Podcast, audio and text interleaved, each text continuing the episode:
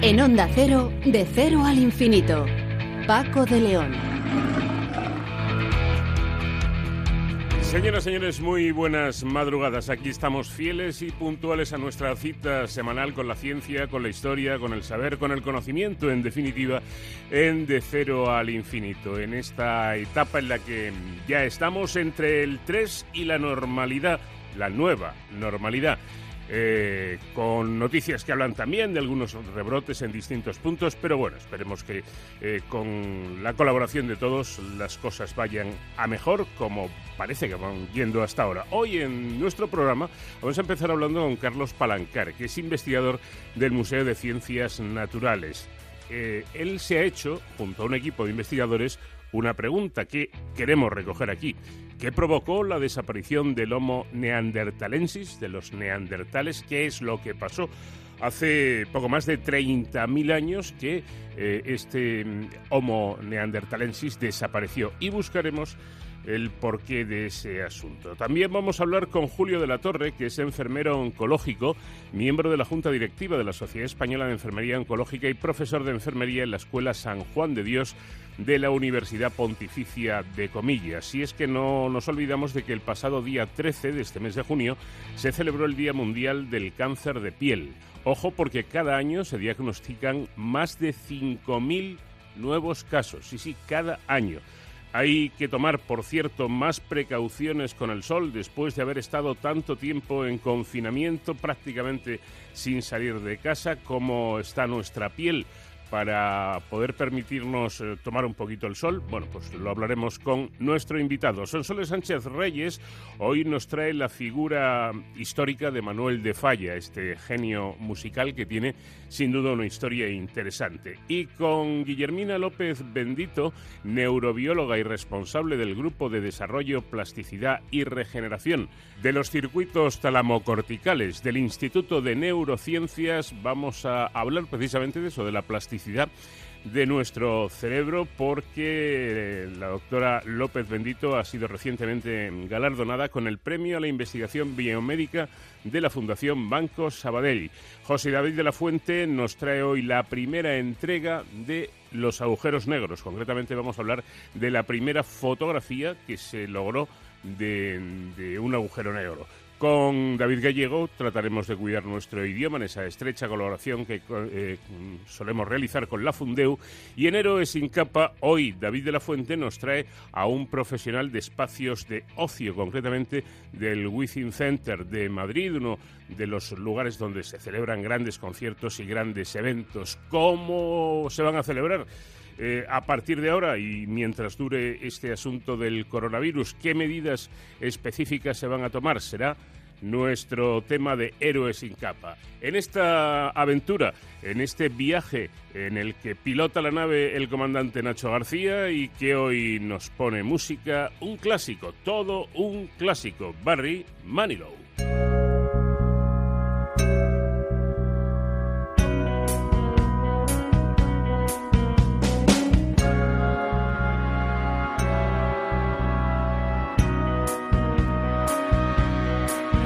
Just too good to be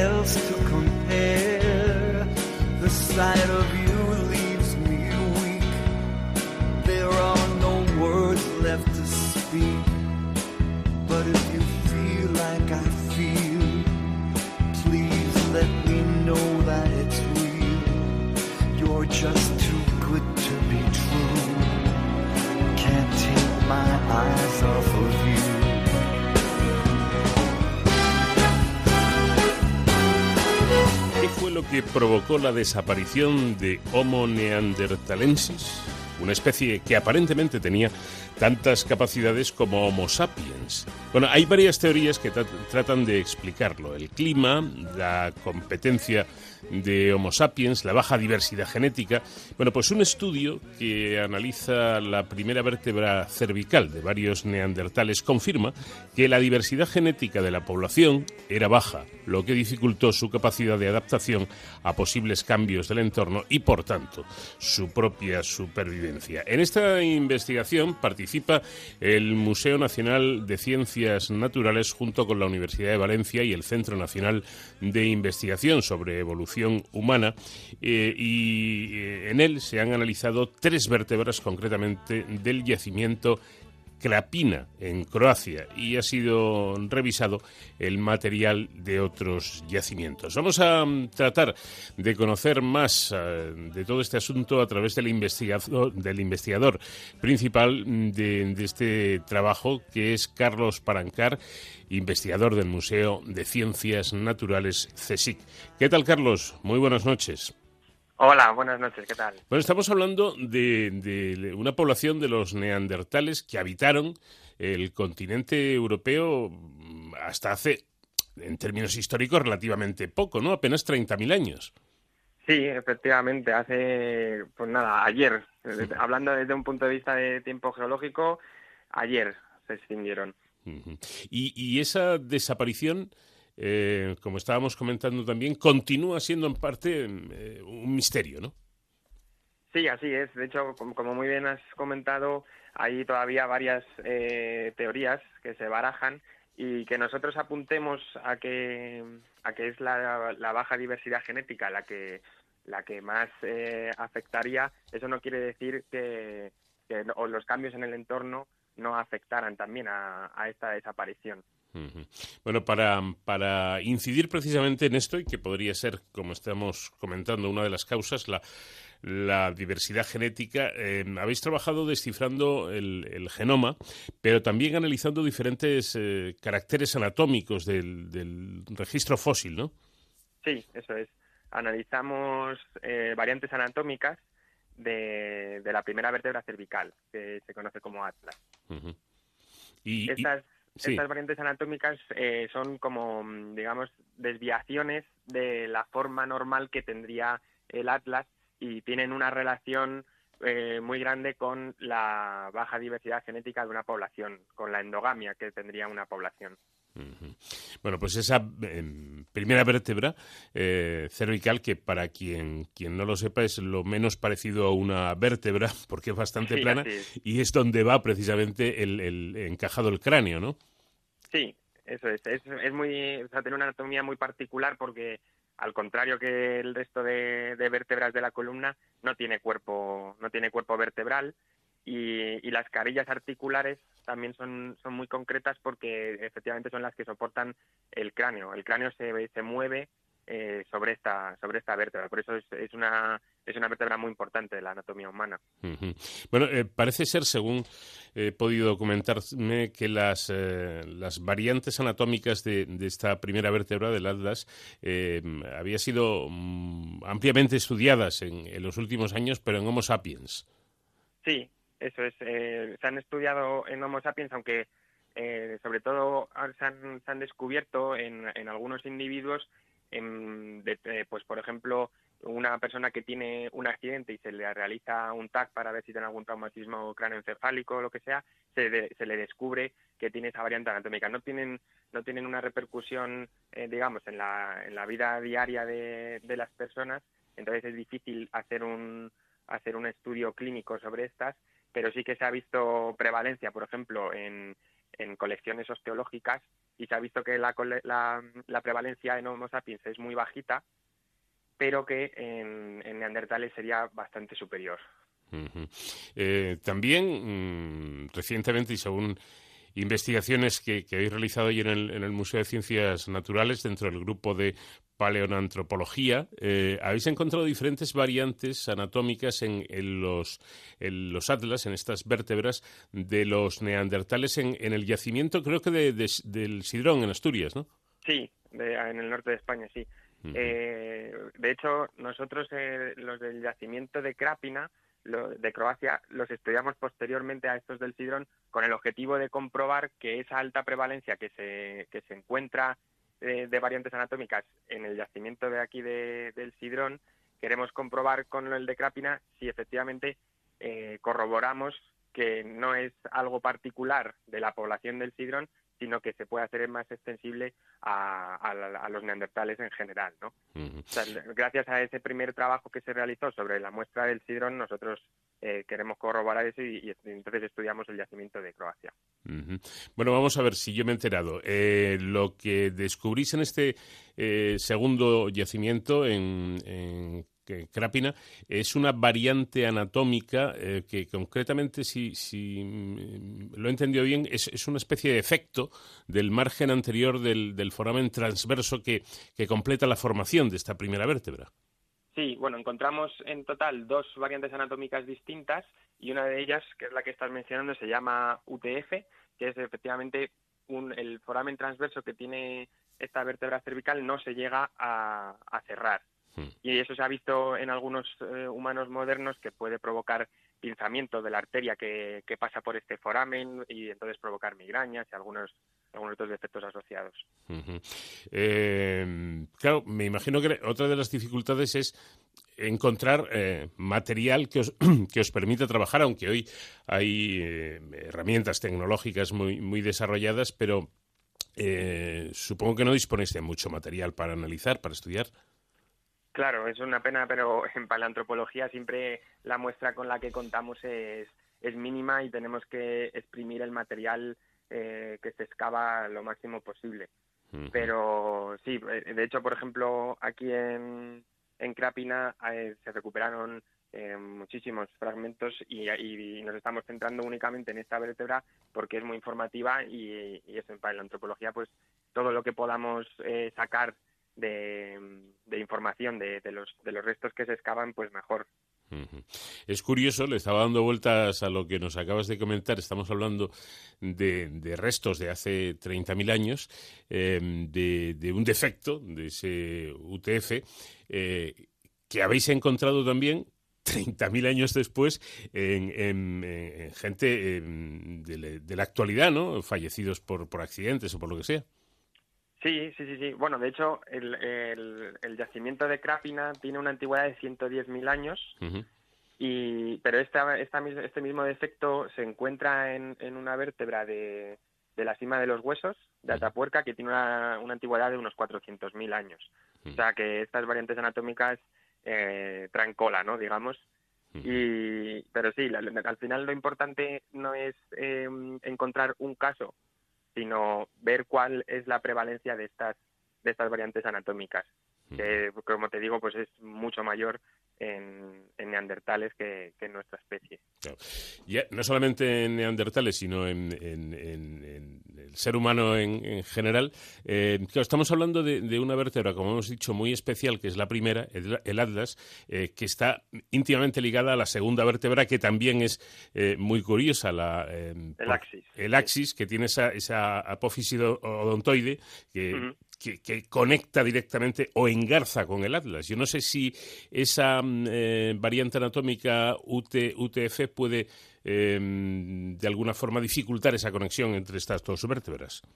En este caso, esta variante anatómica no, porque no tiene nada que ver con, digamos, la zona que articula el atlas y el axis. Pero sí que, por ejemplo, eh, hay otra variante anatómica que nosotros también encontramos en Crápina, que es un defecto del arco anterior, que sí que puede eh, empeorar un poco, digamos, la articulación entre, entre el atlas y el axis, porque es justo el punto en el que, en el, que el, diente de axis hmm. articula con, con, el arco de, del atlas. O sea que sí que eh, sí que hay algunas de las variantes anatómicas que se encuentran en el registro fósil que pueden provocar ese tipo de, defectos. Bueno, ¿y en, en qué momento eh, o, después de esto, cuál es el siguiente paso en vuestra investigación? Bueno, pues lo ideal sería poder eh, estudiar eh, otros otros yacimientos un poquito más antiguos y ver si, si esta baja diversidad genética es única de neandertales o, o, ha sido una constante durante, durante la evolución humana. Por ejemplo, tirar un poquito hacia atrás y estudiar eh, Homo erectus, por ejemplo, o incluso remontarnos a, a los australopitecos, ¿no? Claro, has mencionado la, endogamia como, como, una de las causas precisamente que, podrían llevar a la desaparición de, los neandertales. Eh, es que, claro, yo no sé de qué población estamos hablando, si, había muchas posibilidades de evitar la endogamia o no. No, claro, de hecho ese es el problema, que eh, no, no tenían mucha más opción y por eso eh, será esa endogamia, ¿no? Porque los grupos poblacionales seguramente serían bajos y entonces al final eh, aunque haya aunque se haya comprobado que había mucho mucho intercambio genético entre entre algunas poblaciones e incluso por ejemplo nosotros tenemos ADN neandertal y otra especie que se ha descubierto hace relativamente poco los denisovanos también hubo eh, entrecruzamientos entre incluso estas diferentes especies. Aún así como los grupos poblacionales eran, bajos al final eh, es que no había no había otra solución más que, que la los entrecruzamientos fueran entre personas emparentadas genéticamente y que al final esto conllevara la baja diversidad genética, ¿no? Esto, además, estamos hablando de ese yacimiento eh, en, en, Croacia, eh, que mm, yo no sé si eh, la situación exterior, externa al, al propio individuo, pues como puede ser el clima, por ejemplo, también de alguna forma hacía, hacía difícil la, supervivencia, ¿no? Claro, sí, es lo que te comentaba antes que eh, la diversidad genética influyó, pero claro, eh, no nos podemos fijar en el clima que puede haber ahora en Croacia, sino hace 100.000 años, pues ese clima era, era muy distinto. De hecho, el cambio climático que sufrió la, especie Homo, Homo que estaba mucho más adaptada a un clima más frío, cuando esa, esa temperatura media empezó a bajar, pues eh, seguramente a los neandertales les empezó un poquito a costar adaptarse a ese, a ese cambio climático. Además, eh, nosotros llegamos al continente, empiezan a tener que competir por los recursos con nosotros y eso hace que eh, esos cambios en el ambiente hacen que la diversidad genética eh, los multiplique por, por 10 y entonces hagan mucho peor frente a, estos cambios. Pero por aquello de, de, la, de la propia evolución humana, eh, los neandertales estaban condenados a desaparecer, me parece a mí, ¿no?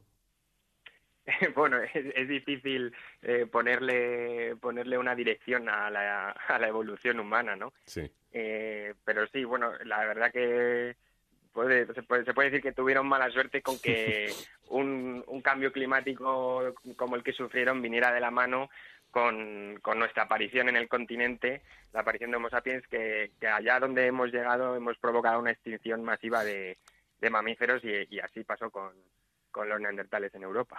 Tuvieron mala suerte, o nosotros tuvimos, tuvimos eh, buena suerte. Eh, eh, el Homo sapiens eh, que sigue arrasando, ¿eh? que no es cuestión del pasado solamente. que parece que no lo hemos aprendido del todo, ¿no? Seguimos en, en la lucha, desgraciadamente, y, acabando con, con, todo lo que nos encontramos a, nuestro paso, desde los neandertales hace, hace tantos miles de años hasta hasta ahora con, con, todo lo que estamos haciendo.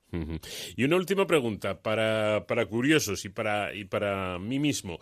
Eh, ¿Con qué herramientas eh, trabajáis en, en, este tipo de, investigaciones con piezas de, hace tantísimo tiempo? Pues al final para un análisis como, como el que tenemos ahora son cosas eh, sencillas. Esto no es eh, paleogenética donde las técnicas son mucho más sofisticadas y avanzadas y además son, son destructivas, tienen que, tienen que acabar con cierta, cierto material óseo. Nosotros lo que necesitamos simplemente es analizar la superficie del hueso para comprobar que no se trata de que esta variante anatómica no la estamos confundiendo con, con una fractura ni con una vértebra inmadura. Entonces tenemos que observar la, la, superficie del hueso, que lo hacemos a simple vista, también con, con microscopía. Y luego también nos ayudan las, las radiografías o, la tomografía computerizada. Pero vamos, son, son técnicas bastante sencillas y, y no invasivas, no, no destruimos hueso. Bueno, pues es un trabajo interesantísimo llevado a cabo por, por este grupo de, de, investigadores y que nos sirve para conocer un poco más eh, nuestra propia historia, que viene de la historia de nuestros antepasados, en este caso del Homo neanderthalensis. Carlos Palancar, investigador del Museo de Ciencias Naturales CSIC, muchísimas gracias por habernos atendido y, y enhorabuena por el, por el éxito de este trabajo. Muchísimas gracias a vosotros, un placer.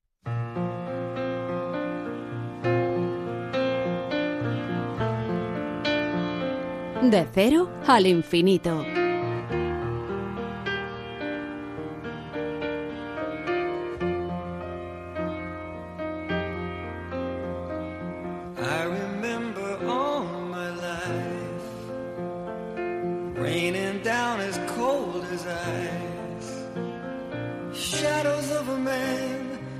Face through a window, crying in the night. The night goes into morning, just another day.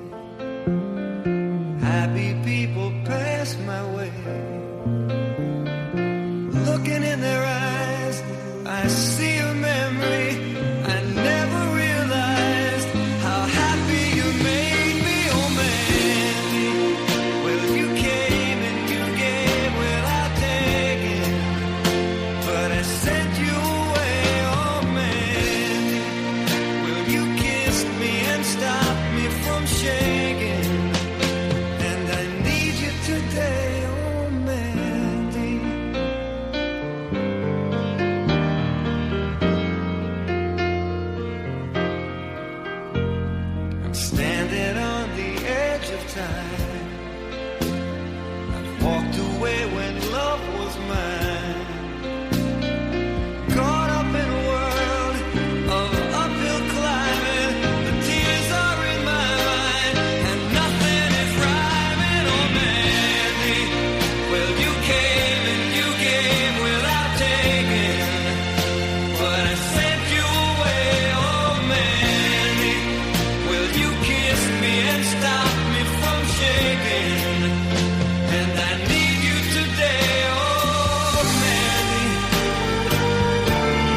Pues ahora sí que sí, parece que ya el verano se instala definitivamente y a, pesar de, los pesares, a pesar de todo este asunto de, de la pandemia, de las restricciones, de las medidas de seguridad y de la sensatez a la que permanentemente hay que apelar mientras eh, esta pandemia eh, continúe, y mientras eh, este virus continúe por ahí, eh, pues vi- viene, como digo, la época de, de sol, de calor y de baños. El pasado día 13 de este mes de junio se conmemoraba el Día Mundial del Cáncer de Piel, del que en España se diagnostican 5.000 nuevos casos al año y dos de cada tres casos se da en, mujeres. Ya sé que hemos hablado mucho en los medios de comunicación y prácticamente recurrente cada año lo de cuidado con el sol, cuidado con el cáncer de, de piel, que no es ninguna tontería, pero es que aquí están los datos.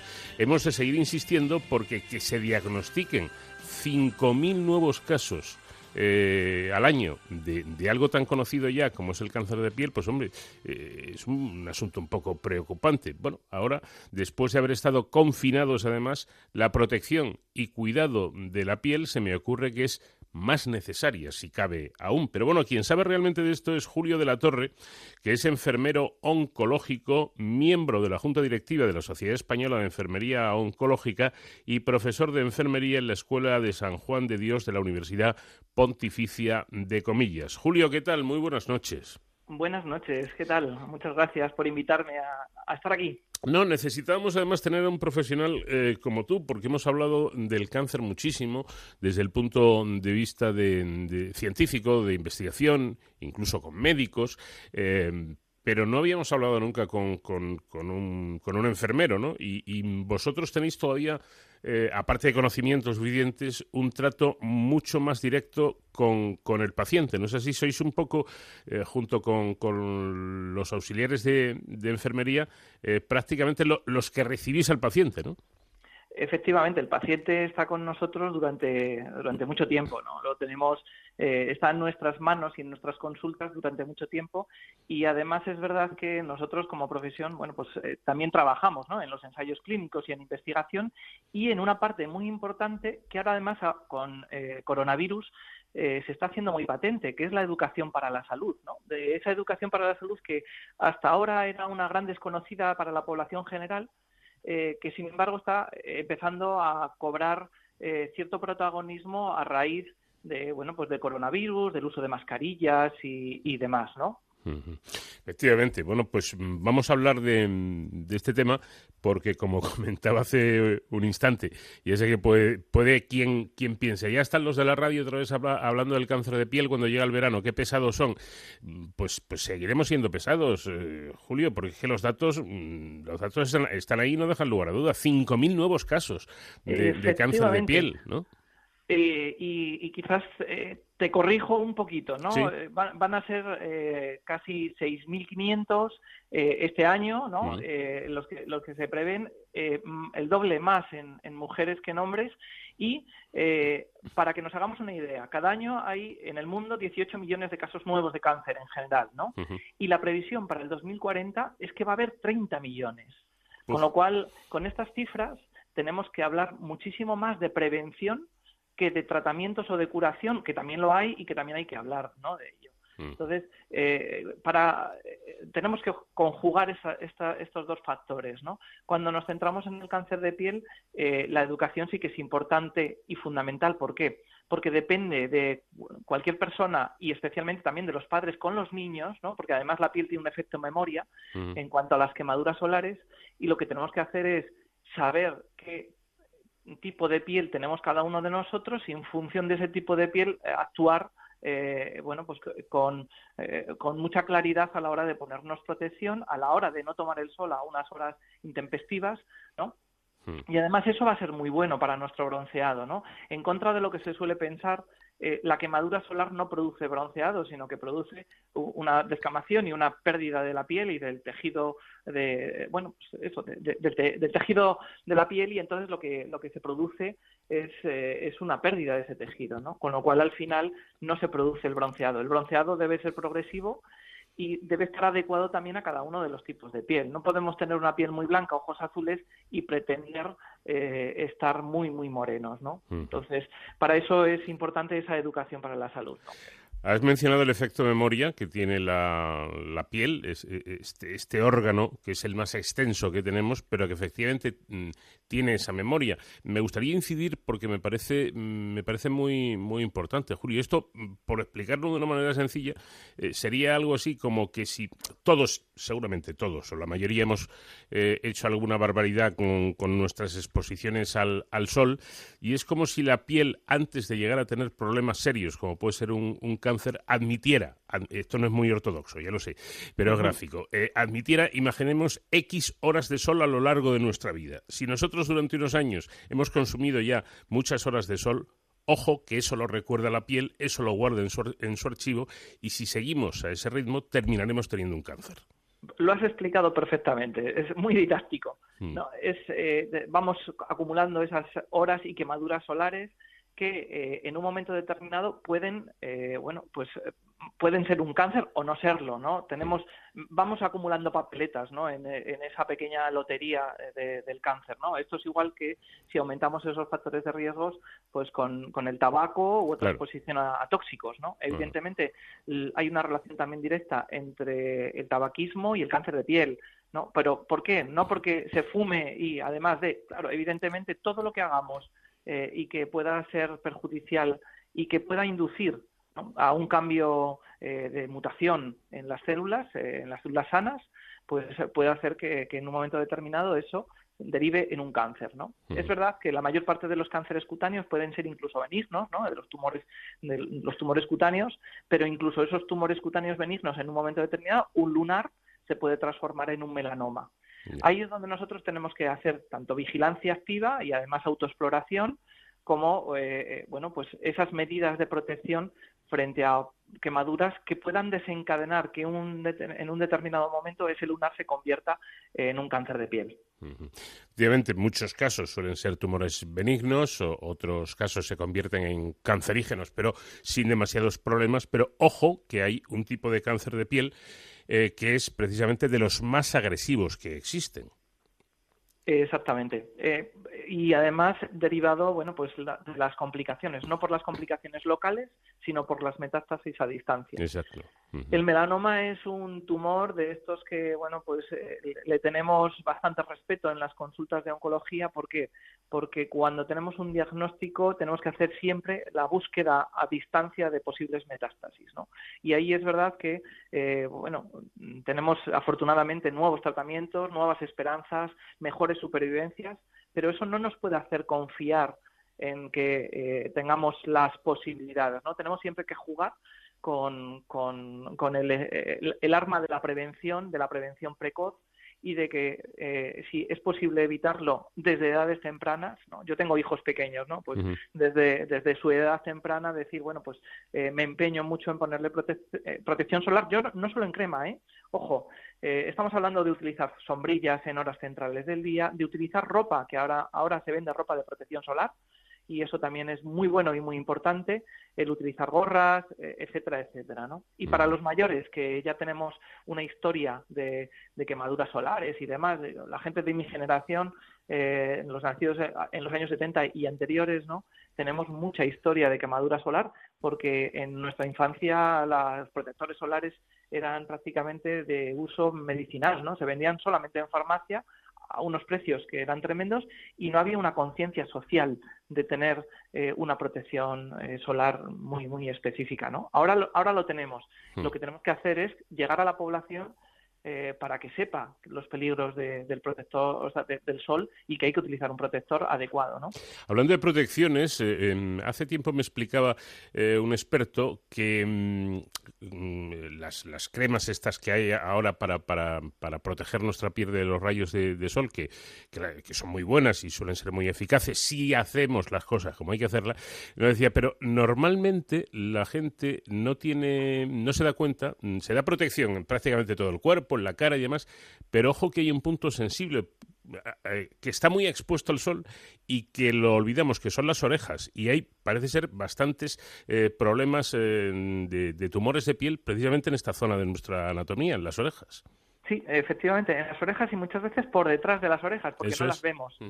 Entonces, eh, es, es eh, muy, muy fácil quemarse las, las orejas eh, y ahora mismo, bueno, eh, sobre todo porque con, eh, eh, con las mascarillas y demás, y el uso de mascarillas hace todo mucho más complicado también.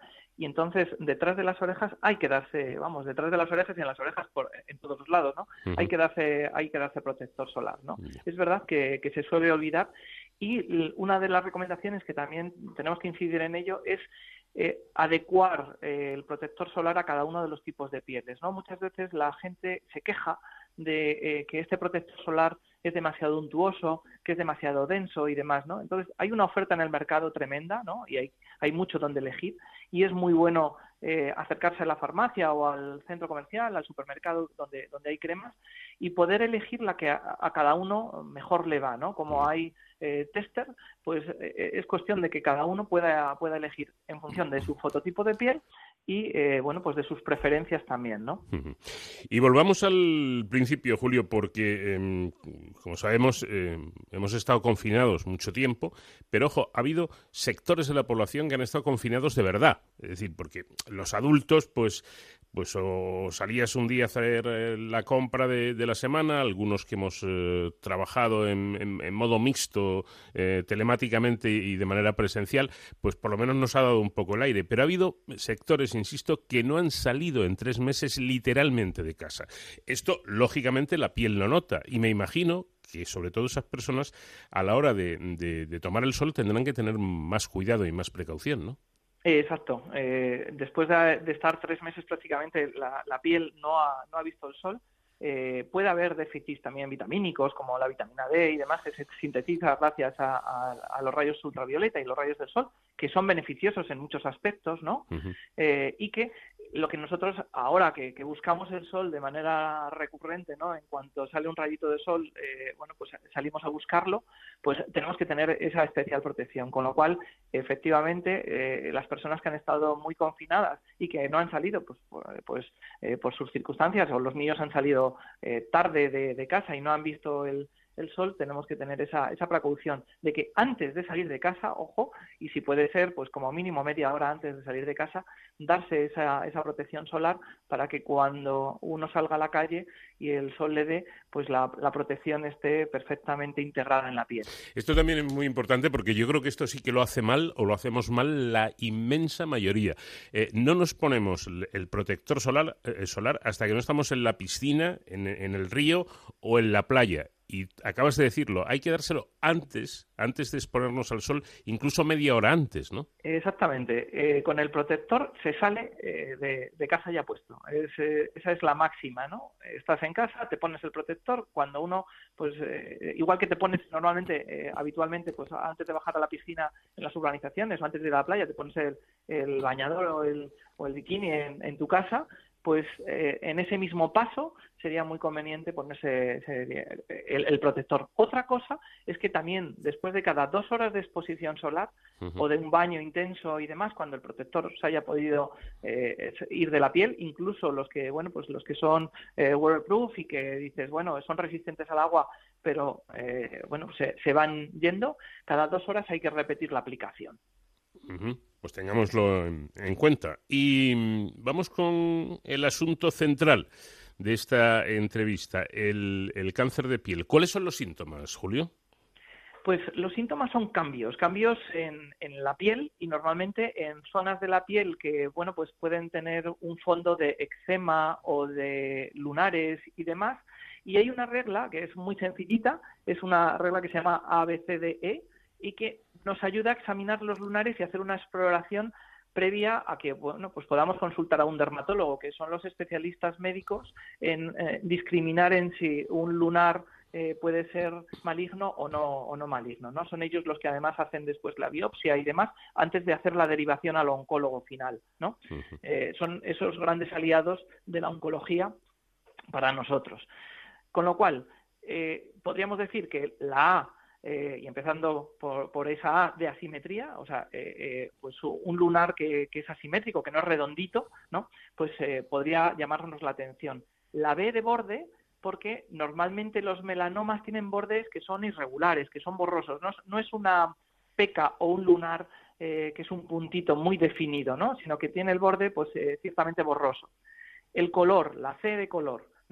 Eh, ese color de, un lunar habitualmente que, bueno, pues puede ser más claro, más oscuro, pero casi siempre es homogéneo, ¿no? En los melanomas no lo es. Y de hecho hay melanomas que no son negros, ¿no? Hay gente que dice, no, esto, el melanoma tiene que ser muy negro. Bueno, pues no, no tiene por qué ser muy negro. Puede ser de un color incluso pálido, ¿no? Eh, eh, y la de diámetro, eh, si es mayor de 6 milímetros, no hace falta que cada uno nos cojamos una regla, ¿no? Pero, pero bueno, pues eh, eh, medio centímetro, cuando es mucho mayor de, medio centímetro, también tenemos que, vigilarlo, ¿no?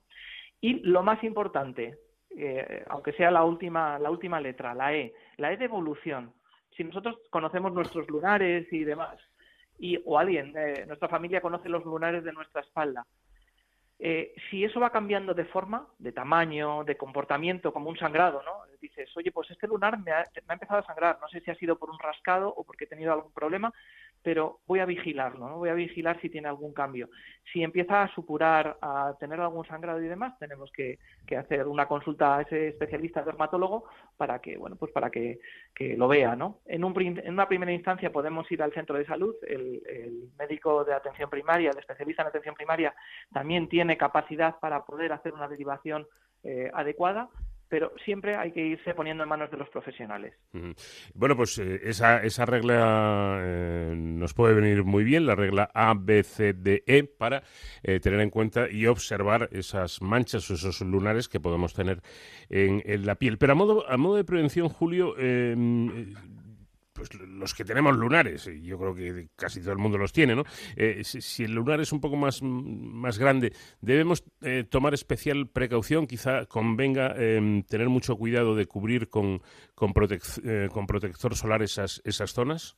Efectivamente, eh, cuando tenemos lunares que son más grandes de lo habitual y que incluso ya han sido revisados y nos han dicho no, no te preocupes, este lunar es totalmente benigno, eh, no tiene ningún signo de malignidad y demás, eh, hacemos como, como en- con el resto de la piel, ¿no? Nos ponemos eh, la misma cantidad de protección y demás. Pero es verdad que, por ejemplo, un lunar que tenga que sea demasiado grande o con bordes irregulares, pues tendremos que alrededor de ese lunar y en, y en la misma base de- del lunar tenemos que incidir en, en esa protección ¿no? Sin descuidar al resto, ojo, porque muchas veces también hay personas que van poniendo protector solar solamente en esas zonas de lunares o en ese lunar en concreto, ¿no? Cosa que, bueno, pues que no es adecuada. Tenemos, como decías tú al principio, la piel es el órgano más extenso que tenemos en nuestro organismo, ¿no? En metros cuadrados además se mide, eh, y de hecho tenemos que protegerla toda la zona expuesta, ¿no?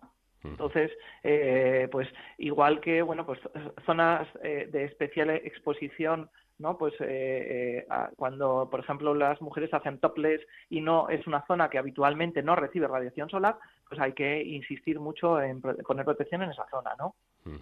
Si hay que em, cubrir toda la piel, pues esas zonas que normalmente a lo largo del año no están expuestas a la intemperie, pues es, de lógica, ¿no? Es de, sensatez eh, protegerlas si cabe aún, aún más. Y para, y para terminar, Julio, ¿qué, importancia eh, tenéis los profesionales en la detección y en el tratamiento de estos cánceres? Pues eh, es una importancia vital, ¿no? Eh, por una parte hablamos de, y, eh, es verdad que con coronavirus estamos hablando de la medicalización de la sociedad y demás, ¿no?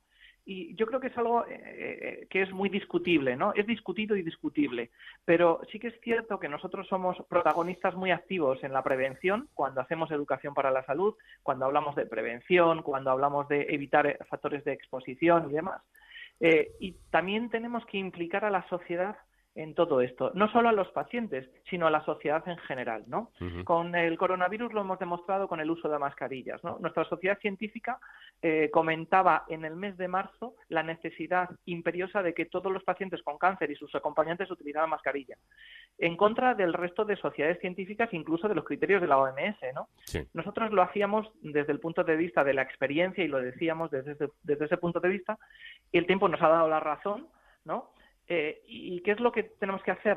Seguir en esa línea de eh, nuestra experiencia y nuestra eh, base científica es la que hace que la población tome medidas para prevenir ciertas enfermedades, ¿no? El coronavirus ha sido un ejemplo, pero podemos hacer ese mismo ejemplo con cualquier otra enfermedad. ¿no?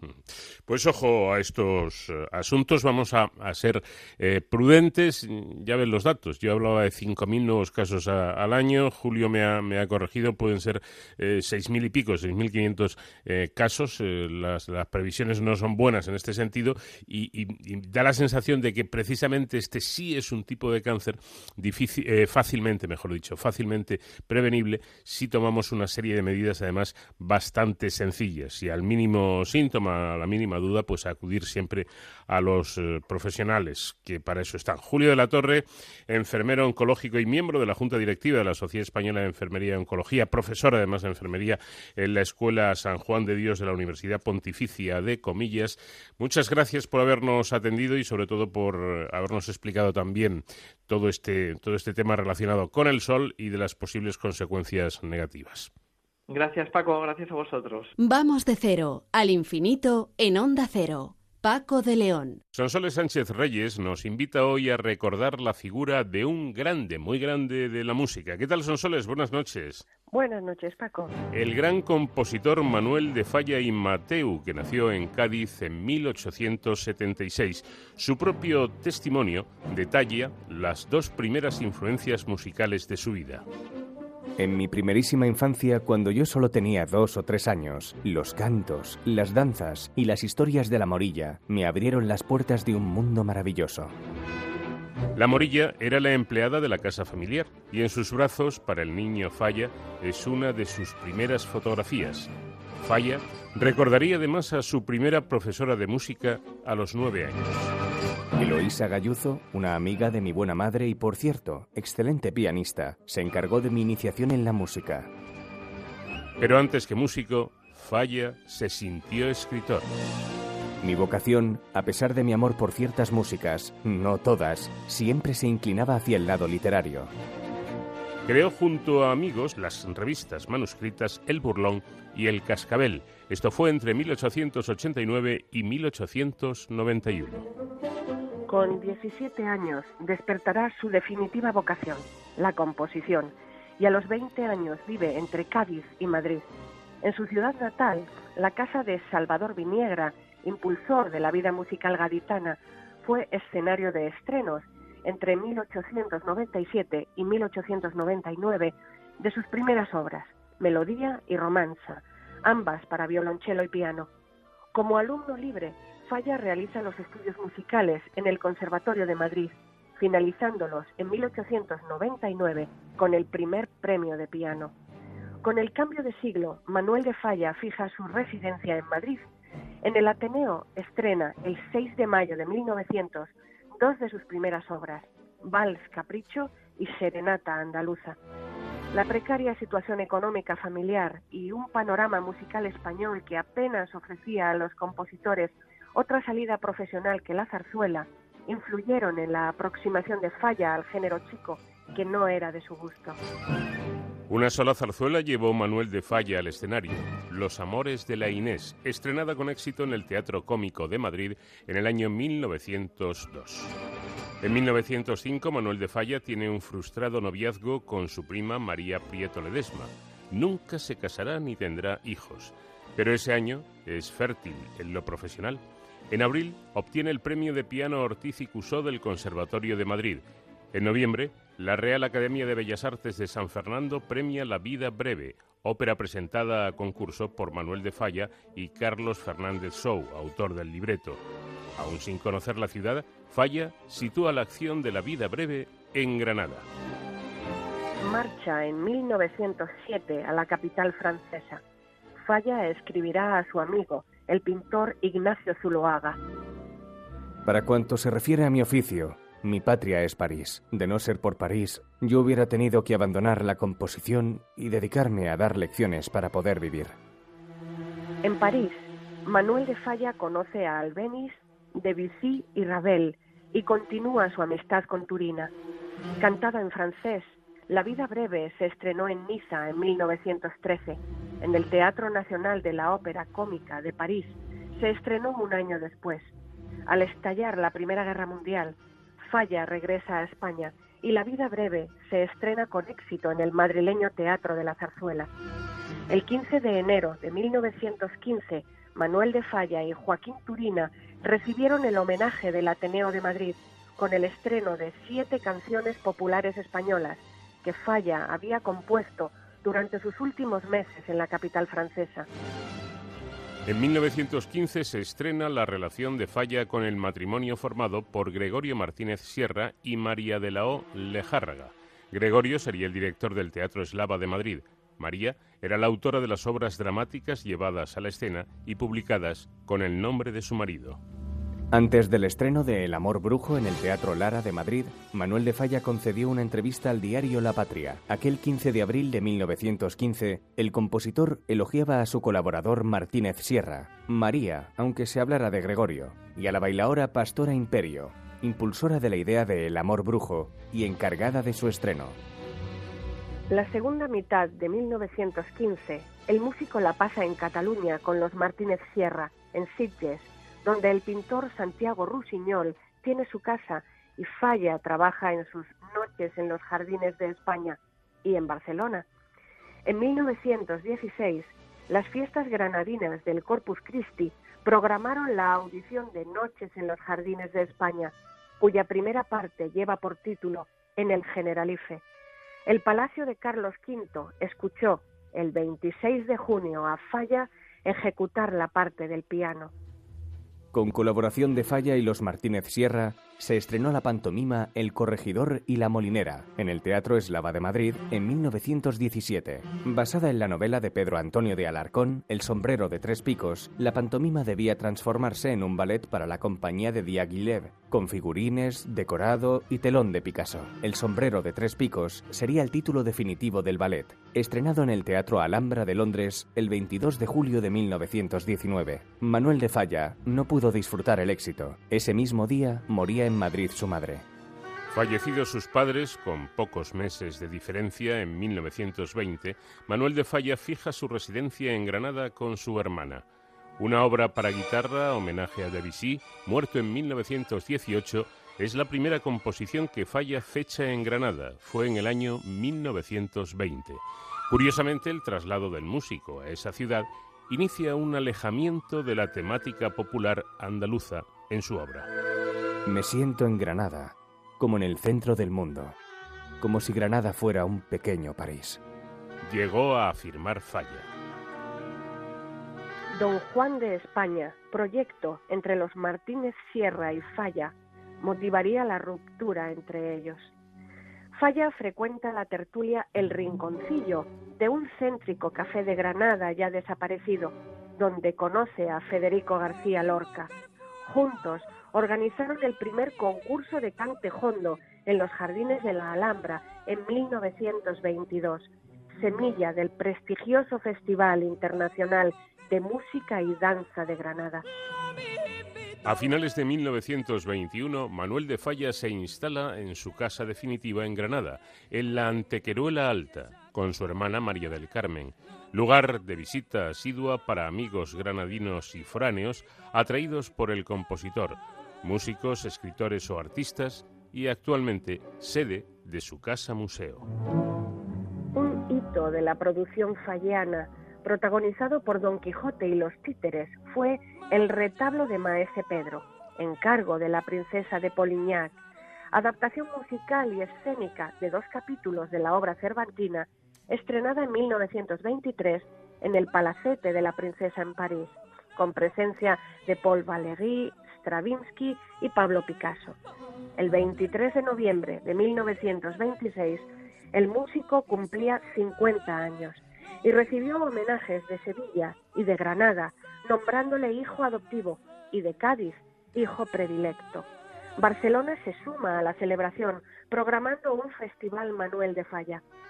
Fue el único compositor que participó en el famoso homenaje a Góngora de 1927 que dio nombre a la célebre generación de poetas. Ese año, Manuel de Falla piensa en su siguiente obra, Atlántida, basada en unos poemas de Jacinto Verdaguer, abordando el descubrimiento de América. El compositor murió casi 20 años después sin haberla concluido. El 28 de septiembre de 1939, Manuel de Falla y su hermana María del Carmen viajan a Argentina para dirigir en el Teatro Colón de Buenos Aires una serie de cuatro conciertos. El escritor José Bergamín le preguntó, ¿Cuándo piensa volver, maestro? A lo que Falla respondió, cuando todos los españoles se hayan puesto de acuerdo. Muchos años encabezó sus cartas con la simbólica palabra Pax, paz. La emisora bonaerense Radio El Mundo consiguió en diciembre de 1940 que el músico dirigiera en sus estudios dos conciertos transmitidos en directo. El único testimonio sonoro de la voz de Falla es precisamente de esa ocasión, el 15 de diciembre de 1940. En 1942, Manuel de Falla y su hermana se trasladan a su última residencia en Argentina, el chalet Los Espinillos, en Alta Gracia. Allí reciben la visita de amigos como Rafael Alberti o Margarita Xirgu. Falla escribe a su discípulo, el compositor Ernesto Halster. Creería faltar a un grave deber de conciencia si abandonase la composición y no hiciera lo imposible por terminar esta pobre Atlántida. Pero nunca logrará ese objetivo y Halster será el encargado de completarla. Fue estrenada en Barcelona en 1961. El 14 de noviembre de 1946, nueve días antes de cumplir 70 años, fallece Manuel de Falla en su casa de Alta Gracia a causa de una parada cardíaca mientras duerme. El 22 de diciembre sus restos son embarcados y acompañados de su hermana María del Carmen arriban al puerto de Cádiz el 9 de enero de 1947. Su cuerpo reposa en la cripta de la catedral de su ciudad natal. Los paseos por la historia que cada semana nos trae Sonsoles Sánchez Reyes y que, por cierto, cada vez cuentan con más adeptos, como demuestran las redes sociales. Un placer, como siempre, Sonsoles, y hasta la próxima semana. Hasta la próxima semana. Un abrazo grande. Son las 5 de la madrugada, las 4 en Canarias. Noticias en Onda Cero. Hola, buenas noches. Estamos en la última jornada del estado de alarma después de 97 días. Desde el pasado lunes, Galicia ya vive en la nueva normalidad y desde hoy lo hacen Cataluña, País Vasco y Cantabria. Todos los presidentes autonómicos han destacado la importancia de la apertura de fronteras para la recuperación económica, pero han pedido prudencia e higiene para evitar rebrotes del coronavirus, como ha afirmado el presidente cántabro Miguel Ángel Revilla. Llamamiento a la cordura. En general la gente es sensata, pero estoy viendo excepciones. Yo no paro de ir por la calle advirtiendo a grupos. Ahora hay un decreto del Endacari y hay un decreto mío. Los vascos tienen que cumplir mi decreto. Los cántabros tienen que cumplir el decreto del Endacari. Palabras que compartía Íñigo un virus que sigue estando entre nosotras y entre nosotros. Y por lo tanto la conciencia en un día en el que se abre la movilidad entre las dos comunidades, todas y todos los ciudadanos podamos guardar también las medidas preventivas, especialmente la higiene personal, el distanciamiento físico entre las personas, el uso indispensable de las mascarillas cuando no podamos guardar el distanciamiento físico, e incluso en un día como este en el que se abre la movilidad para quienes compartan viaje también en un vehículo, para quienes viajen de manera acompañada. Este sábado, el ministro de Transportes, Movilidad y Agenda Urbana, José Luis Ábalos, y el ministro de Sanidad, Salvador Illa, van a visitar el aeropuerto Adolfo Suárez Madrid-Barajas para supervisar las medidas de seguridad puestas en marcha para la prevención del coronavirus. Al respecto, el presidente del Gobierno, Pedro Sánchez, ha dirigido una carta a la presidenta madrileña, Isabel Díaz Ayuso, en la que le transmite tranquilidad y le contesta a su solicitud de un plan para evitar rebrotes en el aeropuerto. El ministro de Sanidad, Salvador Illa, habla de hasta tres controles para los pasajeros que lleguen a Barajas. Un control documental de este documento que tendrá que realizar toda persona que venga a nuestro país, un control de temperatura mediante procedimientos automatizados y un control visual. Si uno de estos tres controles primarios, insisto, si uno de estos tres controles primarios a los que se va a someter a todas y cada una de las personas que lleguen a nuestro país no es superado, va a ser examinado por un médico. El Gobierno de la Comunidad de Madrid ha celebrado este viernes Consejo de Gobierno para adoptar las medidas que entrarán en vigor el lunes. Entre ellas está la apertura del zoo, como ha confirmado en Onda Cero su portavoz María José Luis. El próximo lunes eh, ya por fin Zoo Aquarium de Madrid abre sus puertas eh, para recibir a todas las familias madrileñas y a los niños que durante estos últimos meses se les ha transmitido un poco a través de las redes sociales lo que ha ido sucediendo. También Faunia y Atlantis Aquarium, dos parques de animales en Madrid están dispuestos a, a, tener todas las medidas de seguridad, todos los protocolos en esta apertura que, que la verdad que nos llena de bastante ilusión. Y un apunte más, el escritor Carlos Ruiz Zafón ha muerto en Los Ángeles, su lugar de residencia, a causa de un cáncer. Tenía 55 años. Beatriz Ramos. Escritores, artistas, todo el mundo de la cultura, pero también el de la política y la sociedad civil ha mostrado su pesar por la pérdida del escritor español más leído del mundo desde que hace dos décadas publicara La sombra del viento, primera novela de una saga mundialmente conocida y que le catapultó a la fama de la mano de Planeta, con la que dio a conocer la Barcelona misteriosa y gótica de la posguerra. Hace cuatro años hablaba aquí en Onda Cero de El laberinto de los espíritus, la última novela de esta tetralogía, y te confesaba así su mayor hobby, la música. Para mí la música me permite pues aplicar aquello que llaman del, del pensamiento lateral, ¿no? intentar abordar una atmósfera, intentar abordar una situación desde otra perspectiva y aparte que me divierte y me gusta y me lo paso bien. La editorial también ha despedido a través de un comunicado a uno de los mejores novelistas contemporáneos con cuyos libros seguiremos soñando, dice, y con cada palabra que escribió. En la información deportiva, resultados en Primera División, Mallorca 1, Leganés 1, Granada 0, Villarreal 1 y Sevilla 0, Barcelona 0. Para hoy se van a jugar cuatro partidos en Primera, a las 2 de la tarde Español Levante, a las 5 Atlético de Bilbao Real Betis Balompié, a las 7 y media Getafe Eibar y a las 10 de la noche Atlético de Madrid Real Valladolid.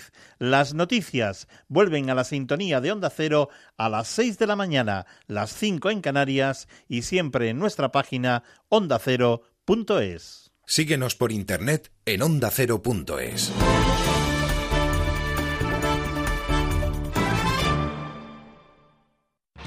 Como el perro y el gato. Noticias, consejos, curiosidades, consultas y muy buen humor.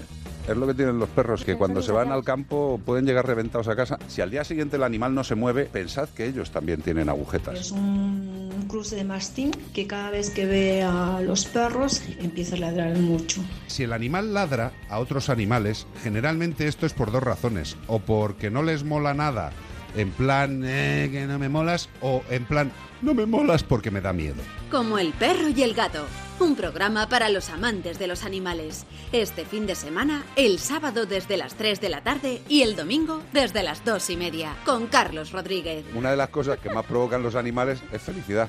Patrocinado por Menforsan, los especialistas en cuidados, higiene y cosmética natural para las mascotas. Te mereces esta radio. Onda Cero, tu radio.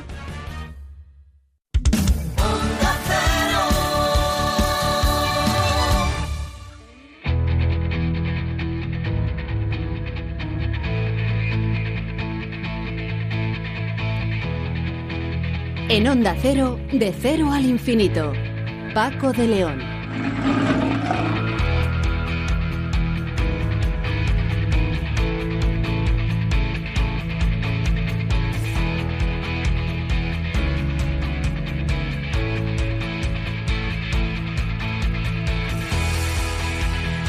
Entramos ya en nuestra segunda hora de programa, en esta cita semanal que compartimos con ustedes cada madrugada de los viernes, entre el viernes y el sábado de 4 a 6.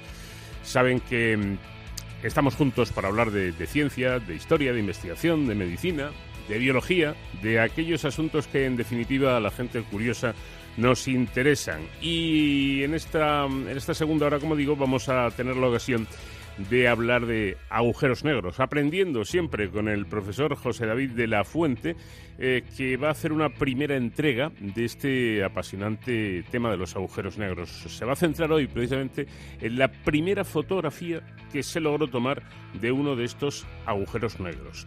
Luego vamos a tener ocasión de cuidar nuestro idioma, dudas que a veces se plantean, este término se escribe así o, o, se escribe de esta otra manera, o debemos utilizar esta palabra o esta otra en una frase o en una oración en concreto. Bueno, todo ello con la Fundeu y con el lingüista David Gallego. Y en Héroes sin capa nos vamos a ocupar, precisamente viene viene muy bien ahora en, en, esta etapa en la que estamos, entre la tercera fase, que sería la última, y el paso ya a la nueva normalidad. Se supone que volverán pues eh, los, los, eventos de ocio, ¿no? Por ejemplo, los conciertos o las actuaciones, pero lógicamente eh, volverán de una manera distinta a lo que estamos habituados. Por eso hemos querido dirigirnos hasta un lugar emblemático de Madrid y de toda España, como es el Within Center, donde se celebran pues, conciertos y eventos de, gran magnitud, ¿no? con muchísimo público. Vamos a hablar con el jefe de seguridad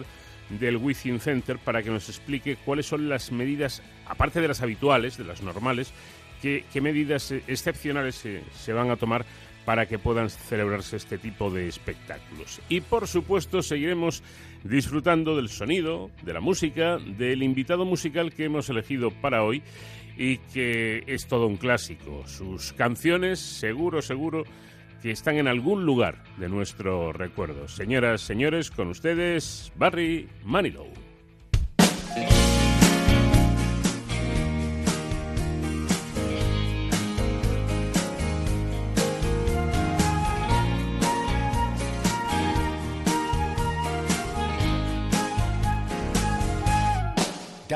Board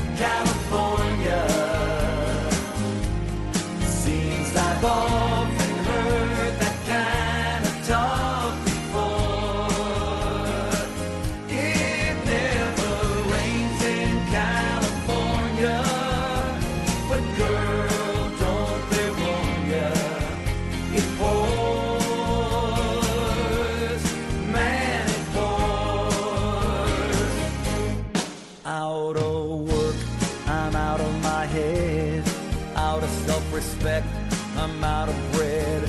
I'm underloved, I'm underfed.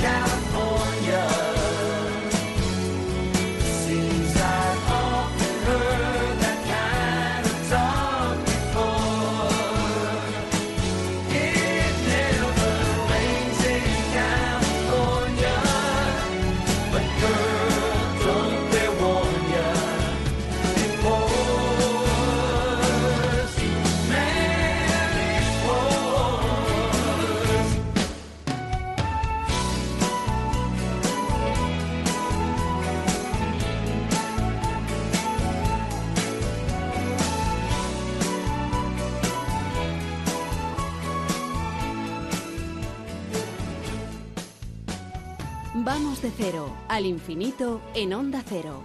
Paco de León.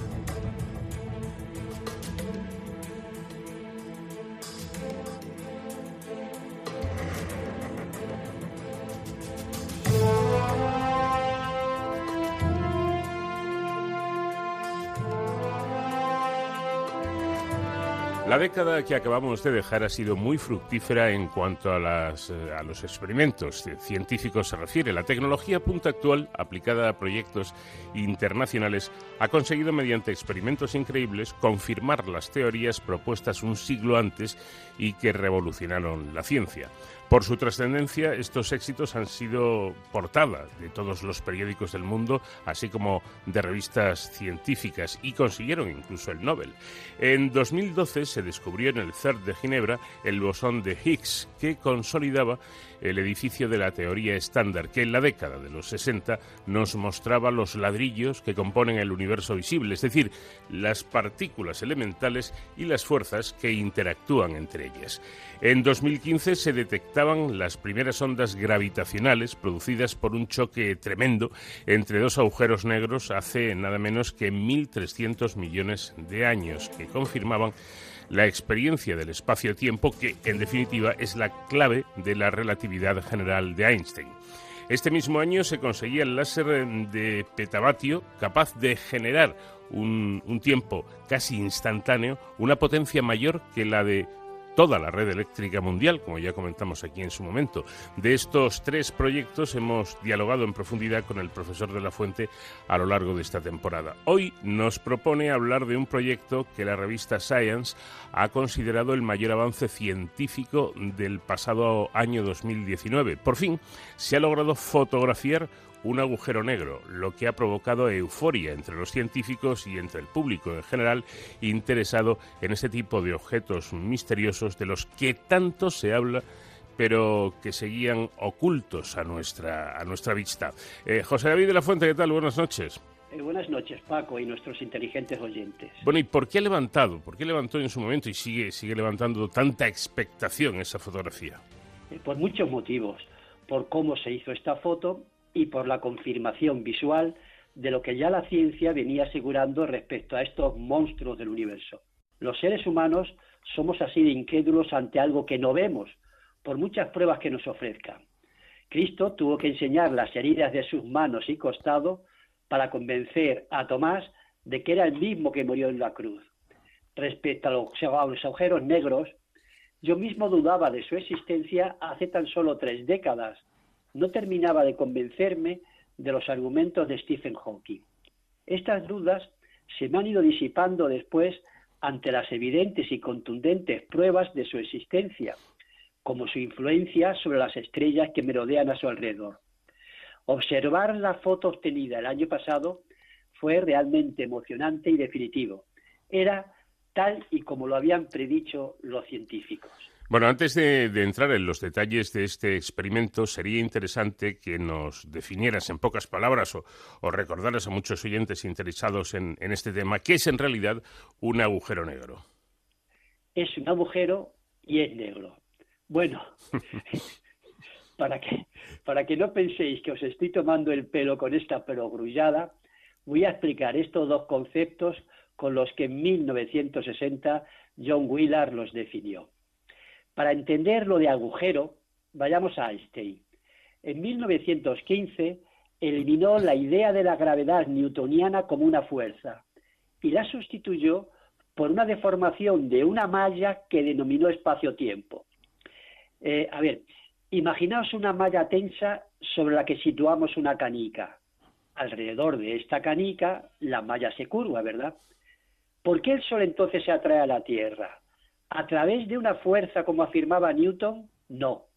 El Sol, debido a su masa, crea un hoyo a cuyo alrededor orbitan las canicas que son los planetas. La Tierra, a su vez, también genera un hoyo sobre el que gira la Luna. Es decir, el espacio-tiempo es como una malla que cubre todo el universo y se deforma ante la presencia de una masa, de una masa.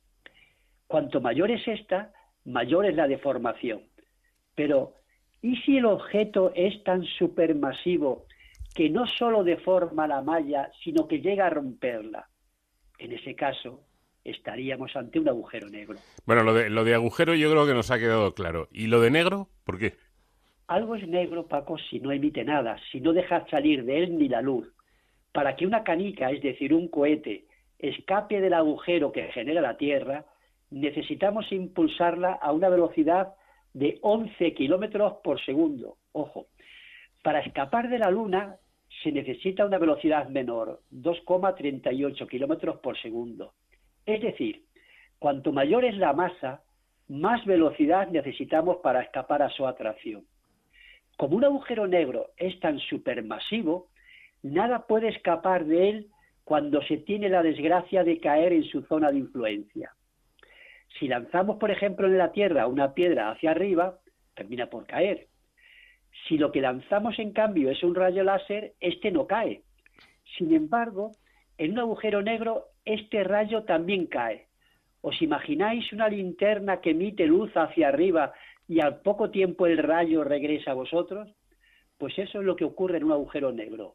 Como no sale nada, no es visible. Ya, pero entonces me surge una duda que estoy seguro que, les estará eh, surgiendo también a muchos de nuestros oyentes. Vamos a ver, profesor, si es negro, si es invisible, ¿cómo se ha conseguido fotografiar? Porque el negativo habrá resultado todo negro. No todo, Paco. Bien, razonas bien en la pregunta.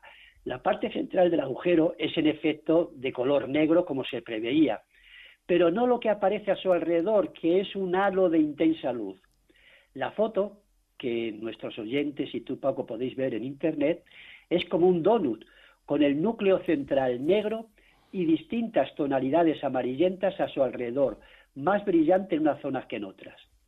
Has hablado de un negativo, pero en este caso la imagen final no se ha obtenido como resultado de un revelado, sino utilizando un telescopio de diámetro, ojo, tan grande como, el de la, como es la Tierra, y aplicando después una función matemática.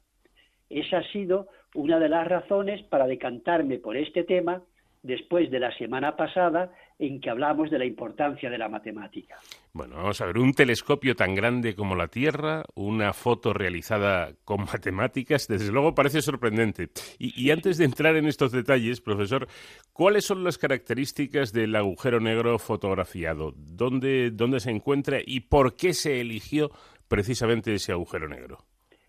Está en la galaxia M87 en la zona de la constelación de Virgo, que ahora en verano se ve muy bien al anochecer hacia el sur.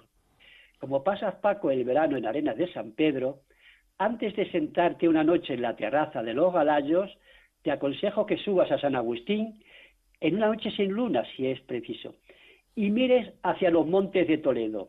Allí verás a Virgo, en cuyo interior está la galaxia M87, que no podrás verla, evidentemente, a simple vista. Yo te voy a hacer caso, pero antes ahí en esa terraza que tú mencionas, yo me voy a comer un buen chuletón, por lo que pueda pasar, que agudiza la vista bastante, ¿no? Me parece muy bien, Paco. Sí, señor. Bueno, eh, eh, un agujero negro es, es, es como un monstruo, ¿no? Es un monstruo de difíciles dimensiones de asimilar.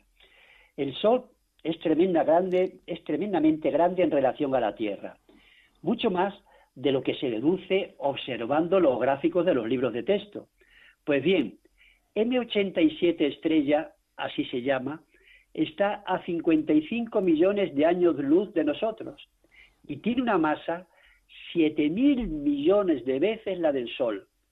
Es un monstruo difícil de imaginar. No es extraño que tal acumulación de materia haya roto la malla del espacio-tiempo creando un agujero. ¿Y, ¿Y, no hay otro agujero negro más cercano? Sí, sí, en el centro de nuestra galaxia, al que se denomina Sagitario A estrella, cuya densidad media es inferior a la del agua. Y digo esto de la densidad porque hay una idea errónea de que todo agujero negro es densísimo. Algunos sí lo son, pero no todos, como el de nuestra galaxia. Se piensa que en el centro de cada galaxia hay un agujero negro que hace de motor que inyecta energía a toda la galaxia.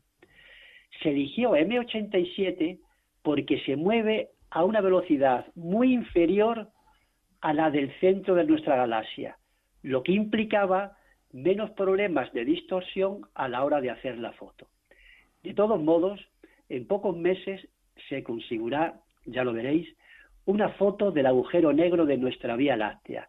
Es el objetivo actual del grupo que hizo la primera. Pues estaremos atentos. Pero, ¿por qué se dirigió a esta zona tan concreta, este telescopio tan grande como la Tierra? Que por ahora yo sinceramente no me lo termino de creer hasta, hasta que me lo expliques. Eres incrédulo, Paco, como el apóstol Tomás. Exacto. Desde 1917, los astrónomos observaban que un punto de esta zona emitía un chorro impresionante de partículas, tan extenso, ojo, como varias galaxias. Un chorro del tamaño de varias galaxias. Las partículas salían despedidas a velocidades relativistas muy cercanas a las de la luz, lo que significaba que escapaban, intentaban escapar de un objeto supermasivo, porque a menores velocidades éste se lo tragaría. Este punto era un candidato idóneo a ser un agujero negro, como así se ha confirmado.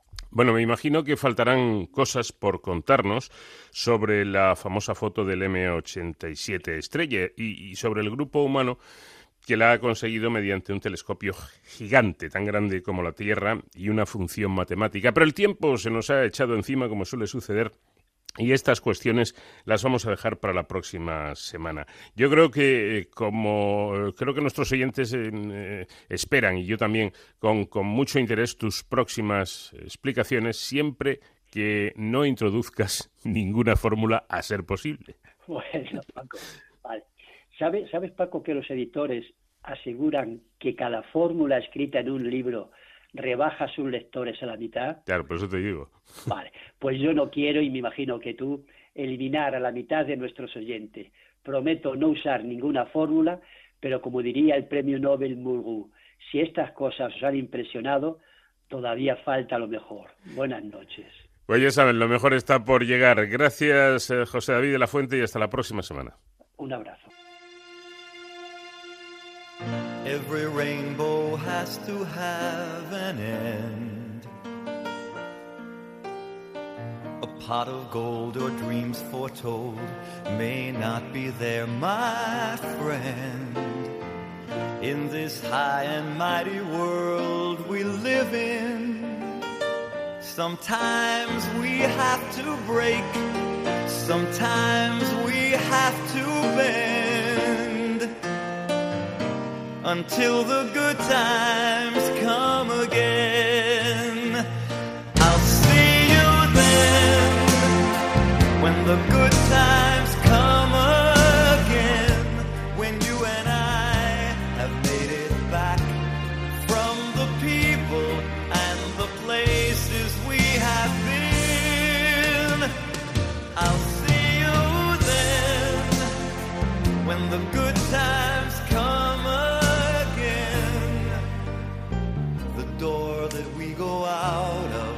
is the door that we come in. When the good times come again. When the good times come again.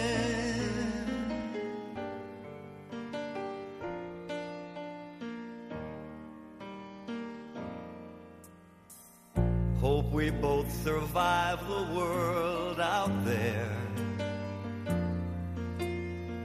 You never know what wind will blow, so don't forget I care. And don't forget the way we felt together. Sometimes we have to hold to all the good that's been until the good times come again.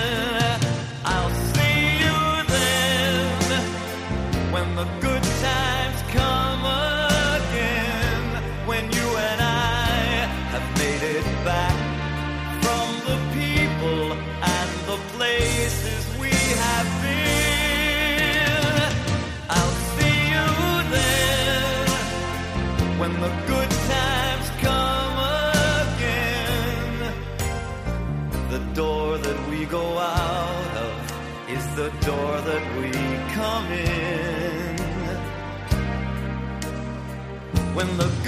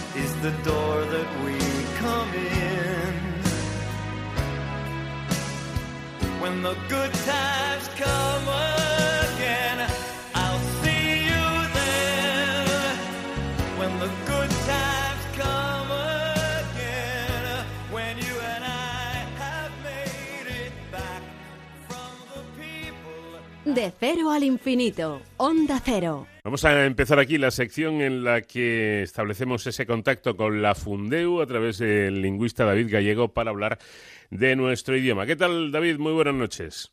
Muy buenas noches, encantado, ¿cómo estás? Pues mira, con esto de la reanudación de, de la liga he observado que eh, se vuelve a utilizar la expresión cooling break. Eh, ¿cómo, ¿Cómo podríamos traducir esto? Pues efectivamente, esta expresión se utilizó en su momento porque estaban jugando partidos en un momento eh, de los que había muchísimo calor, era verano, y, y, ahora se está empleando porque los jugadores van a estar eh, disputando partidos cada dos, tres días y eh, necesitan hacer más pausas. Entonces, break es pausa y cooling es para hidratarse, porque al fin y al cabo lo que hacen es pausas para beber. Y, esa sería la, la, solución, en vez de estar diciendo cooling break, que sonará todo lo cool o chulo, eh, mejor dicho, eh, que uno quiera, pues mejor decir eh, pausa para hidratarse. Uh -huh. ¿Ves? Si al final lo, lo, más simple, lo más sencillo es lo más recomendable. Pues si es una pausa para hidratarse o para beber, digámoslo así y dejemos el inglés para, para Shakespeare, ¿no? Efectivamente, sí, creo que era Mairena, ¿no? En Machado, que decía, pues dilo, dilo con sencillez, ¿eh? Claro. no me digas los acontecimientos consuetudinarios de la rúa, sino lo que pasa en la calle. Sí. Eh, pues es eso, dilo, dilo con normalidad. Uh -huh. Por cierto, está bien empleado el verbo erradicar en la siguiente frase. La frase sería, estos son los pasos que siguió Nueva Zelanda para erradicar el coronavirus en tres meses. No termina de ser preciso el verbo erradicar, porque eh, lo, adecuado es utilizarlo cuando se ha conseguido que una enfermedad desaparezca por completo y eh, especialmente en todo el mundo, globalmente. Es decir, no hay, no hay posibilidades de que reaparezca.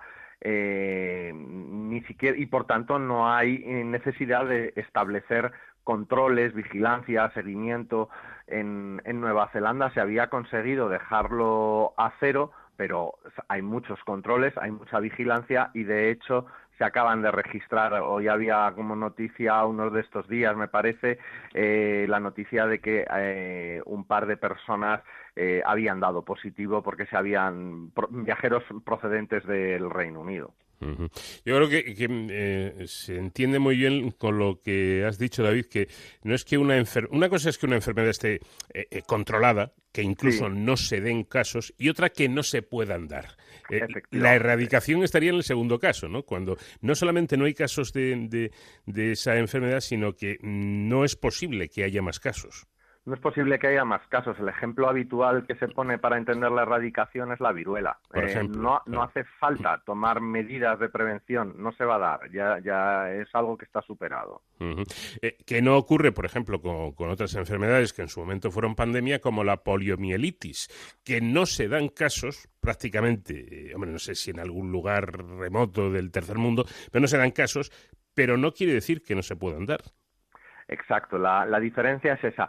Ya es, es, cierto que cada vez hay más un deslizamiento de, de, de, y se está empezando a utilizar erradicar con el sentido de eliminar por completo en un país, sí. pero eh, no termina de ser todo lo preciso que, que, que sería deseable. Uh -huh. Bueno, pues eh, siguiendo un poco por esta senda, para que no haya rebrotes, hablando de la COVID-19, es importante la autorregulación eh, ciudadana.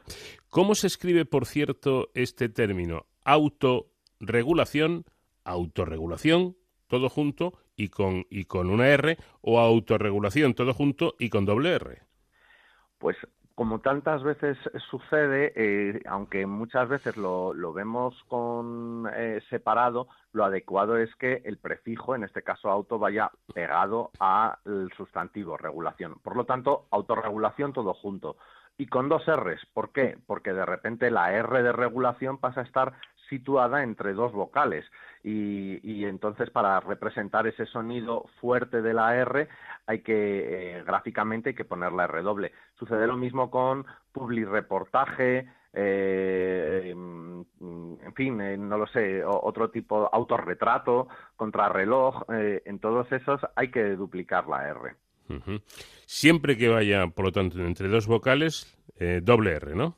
Efectivamente, y esa es una norma que eh, la sabemos aplicar todos con, y la hacemos automáticamente. Carro, pues a nadie se le ocurre poner caro, pero es verdad que cuando se le antepone un prefijo, yo que sé, costarricense, pues Mm. también a, a veces de repente eh, de Costa Rica lo formas, pones costarricense y de, y, y de repente se te va la R y solo pones una. No, no, dos R's. Vamos con otra duda bastante frecuente también. ¿Qué es lo adecuado, David?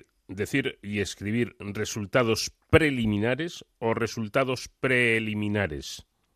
Pues es curioso porque eh, una cosa es que uno lo pueda llegar a oír preliminar, pues porque no lo pronuncias bien, pero es que hay mm, bastantes casos por escrito de preliminares y lo adecuado es escribirlo con una sola E, es preliminar, no eliminar por anticipado, que sería eh, con la duplicación de la E podríamos estar dando a entender eso, ¿no? Preeliminar, no, no, es una sola.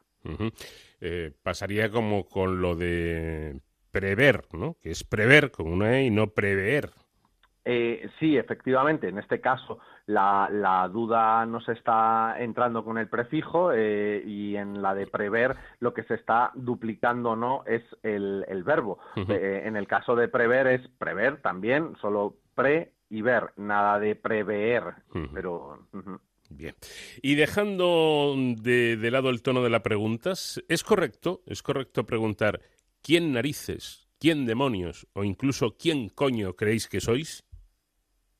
Eh, no, eh, esto, el- esto, por ejemplo, es más raro encontrarlo en los medios de comunicación, pero oralmente sí que es bastante habitual y, y ahí lo que está fallando es la concordancia. Como dice, eh, creéis que sois, plural, el pronombre inicial interrogativo también tendría que ir en plural. Sería ¿quiénes demonios creéis que sois? Eh, pero ¿quién demonios crees que eres? Exactamente. Pues otra vez un caso claro de concordancia y por lo tanto, si es creéis, tiene que ser quiénes. En la frase es, eh, es importante tener a alguien en quien apoyarse. ¿Ese quién lleva tilde o no? No, no lleva tilde y hay muchísimas dudas con estos casos en los que hay una, una palabra que sirve de antecedente como alguien o nadie o una persona y luego hay un pronombre, por ejemplo, este quién. Eh, y, no, en esos casos no lleva, no lleva tilde, ¿de acuerdo? O sea, diremos eh, alguien en quien apoyarse, sin tilde, o poner, o se puede decir nadie a quien preguntar, sin tilde, o pues yo qué sé, eh, no tengo nada que perder con ese nada anterior, sin tilde, sin tilde. Siempre que antes de esa palabra eh, haya un, un antecedente, nada, nadie, alguien, no lleva tilde, ¿de acuerdo? Perfecto. En, en ocasiones se oyen frases como soy partidario que haya público en los estadios cuando se pueda o es partidario que se reanuden las clases presenciales en septiembre. ¿Son válidas? No, estamos con el, con el error habitual de, em, del queísmo. Es decir, hemos pasado de un extremo al otro. Ah, eh, al principio eh, llamábamos la atención sobre el dequeísmo, que es poner el de donde no es necesario, creo de que eh, hace frío, eh, que es creo que, y, y por ultracorrección, para no cometer ese fallo que está tan mal visto, hemos, hemos pasado al extremo opuesto, que es prescindir del de donde hay que ponerlo. Y entonces, de la misma manera que digo, soy partidario de eso, pues tendré que decir, soy partidario de que haya público en los estadios cuando se pueda, o eh, es partidario, no es partidario de que se reanuden las clases. Eh, y por último, mm, ¿puede decirse que alguien ha retado el toque de queda o el confinamiento? No es lo más elegante. Lo, lo adecuado con, en esa oración sería eh, ha desafiado, ha puesto en cuestión, eh, se ha rebelado contra. Mm, pensemos que mm, retar tiene como complemento directo normalmente a una persona. Eh, retas a alguien a que haga algo, ¿de acuerdo? Pero eh, en el resto de los casos lo adecuado va a ser eh, es- eh, optar por el verbo desafiar. Probablemente se deba a que en inglés to challenge eh, está sí sirve para las dos cosas, tanto para personas como para cosas, pero en español, salvo que haya una personificación y digas retar a la muerte, eh, una cosa así, lo, lo normal es que retar sea con personas y desafiar con las dos.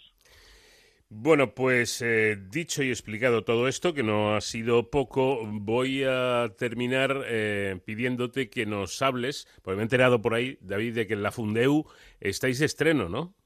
Estamos, estamos de estreno, de estreno y es que todas estas eh, consejos lingüísticos de los que eh, hablamos eh, aquí y, otros eh, muchos di- diversos eh, están eh, a disposición de todos los usuarios y entonces ahora mismo en nuestra portada hay un módulo eh, en el que se puede pinchar para que aquel que quiera eh, se lleve ese módulo a su página web y puede instalar un carrusel con todas nuestras recomendaciones, con las más recientes o con nuestras consultas, de nuevo con las más recientes, uno puede programar hasta 100, no es lo recomendable, pero con un carrusel de 6, 7, 8, pues eh, la- las puede poner ahí. Y de esa manera pues eh, las tiene a su disposición y que, que al fin y al cabo nuestra labor es di- difundir el buen uso del lenguaje. Bueno, pues una buena noticia, ¿eh? ya lo saben, la Fundeu que, que estrena esta posibilidad para, para todo aquel que, que quiera. Gracias como siempre, David, y hasta la próxima semana. Hasta la próxima semana.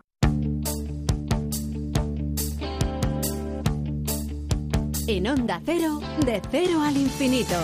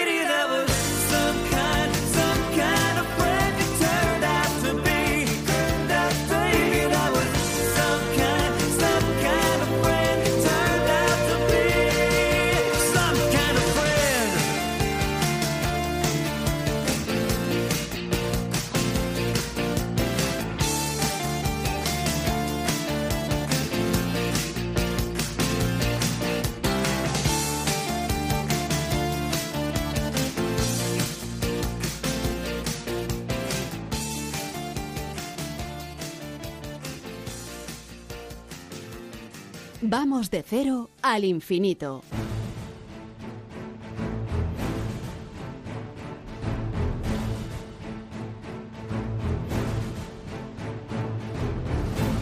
Llega el momento de nuestros héroes sin capa, esta sección en la que repasamos asuntos que tienen que ver con la seguridad y las emergencias, siempre eh, bajo la coordinación de David Ferrero. ¿Qué tal, David? Buenas noches. Muy buenas madrugadas, Paco. ¿Qué tal? Eh, a pocas horas ya de finalizar el estado de alarma y de que todo el país entre en la tan ansiada nueva normalidad. Ya veremos cómo, cómo se desarrolla todo esto. Muchos nos estamos preguntando si esta adaptación social a la que pues debemos someternos para que el coronavirus no vuelva a golpearnos nos dejará volver a disfrutar de las cosas tal y como lo hacíamos antes. Recordemos que ahora son las comunidades las que toman el relevo del gobierno central y las que deben imponer eh, sus normas para la celebración de ciertas actividades, sobre todo de aquellas que pueden conllevar pues una alta concentración de personas en un lugar o en un recinto determinado. Todavía en muchos territorios continuamos a expensas de saber si volverán y cómo lo harán los eventos deportivos con alta afluencia de público, los conciertos o esos festivales de música que nos acompañaban a lo largo del verano y que eran pues un revulsivo económico también en muchas zonas del país. Una vez más, muchos profesionales de la seguridad se han adelantado y ya tienen previstos pues planes especiales para que estos eventos puedan realizarse con las mayores garantías de seguridad si es que realmente en algún momento pues las autoridades deciden que finalmente pueden llevarse a cabo. El recinto de Europa con mayor número de, de actividades eh, de este tipo precisamente lo tenemos aquí en España, concretamente en Madrid, y hoy en De Cero al Infinito nos acompaña su director de seguridad, Juan Carlos Ruiz del Withing Center, el eh, conocido popularmente como Palacio de los Deportes de Madrid. Muy buenas noches y bienvenido. Buenas noches, muchas gracias. La primera eh, pregunta pues es la que todos tenemos en mente y es si podremos, Juan Carlos, volver a disfrutar de estos eventos deportivos y musicales como lo hacíamos antes o de una forma parecida a, a todo esto antes de la, de la pandemia.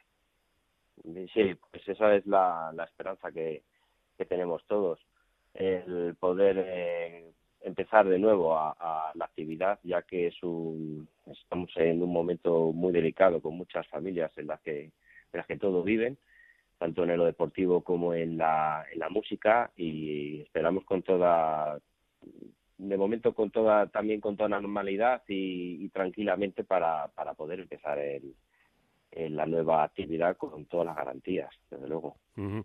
eh, estamos hablando, y lo decía David en la, en la introducción, de, de un recinto de, de, grandes dimensiones donde se organizan eventos, eh, conciertos y, y, otro tipo de, de espectáculos para, para, muchísima gente, para, para miles de, personas. Uh -huh. Estos eventos, tal y como los conocíamos antes, eh, ¿los podremos ver próximamente o para eso va a haber que esperar todavía bastante tiempo? Pues yo creo, Paco, que, vamos a tener que esperar. Vamos a tener que esperar eh, por lo menos hasta que saquen realmente una solución que nos dé todas las garantías a todos los ciudadanos. Desde luego, desconozco el tiempo, pero sí que vamos a empezar con unas medidas eh, muy, de momento, bastante restrictivas para empezar a hacer la, la, la actividad. Bueno, pues da esa sensación de que, de que esto todavía tendrá que, que, esperar esos grandes acontecimientos, como digo, de multitudinarios de miles de personas, habrá, habrá que, que esperar seguramente meses. ¿Y cuáles, eh, cuáles son, Juan Carlos, los mayores retos a los que se enfrentan los organizadores de, eso, de estos espectáculos desde el punto de vista de, de la seguridad y de, las, de la salud pública, que ahora son vitales?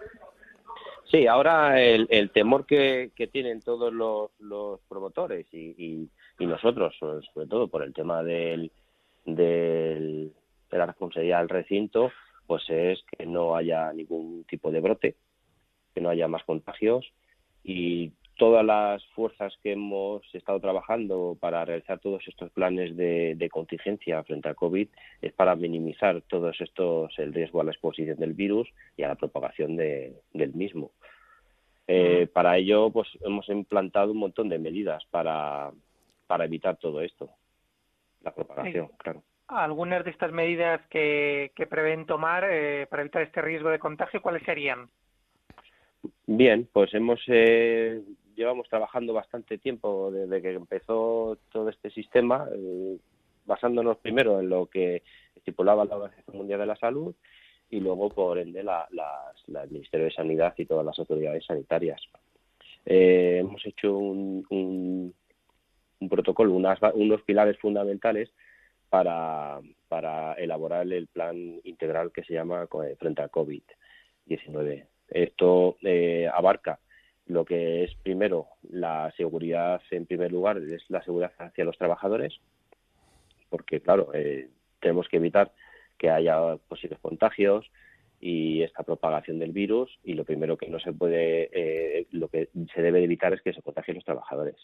Y los trabajadores y otra parte también es la seguridad a los artistas y a los deportistas esa parte luego en cuanto a la también hemos trabajado para modificar la calidad del aire un sistema bastante bueno que nos da todas las garantías para que se renueve el aire en un sitio cerrado luego por otro lado está también el otro pilar es la seguridad alimentaria hemos trabajado bastante también con las EPPCs para trabajar en, en- con hostelería y este departamento.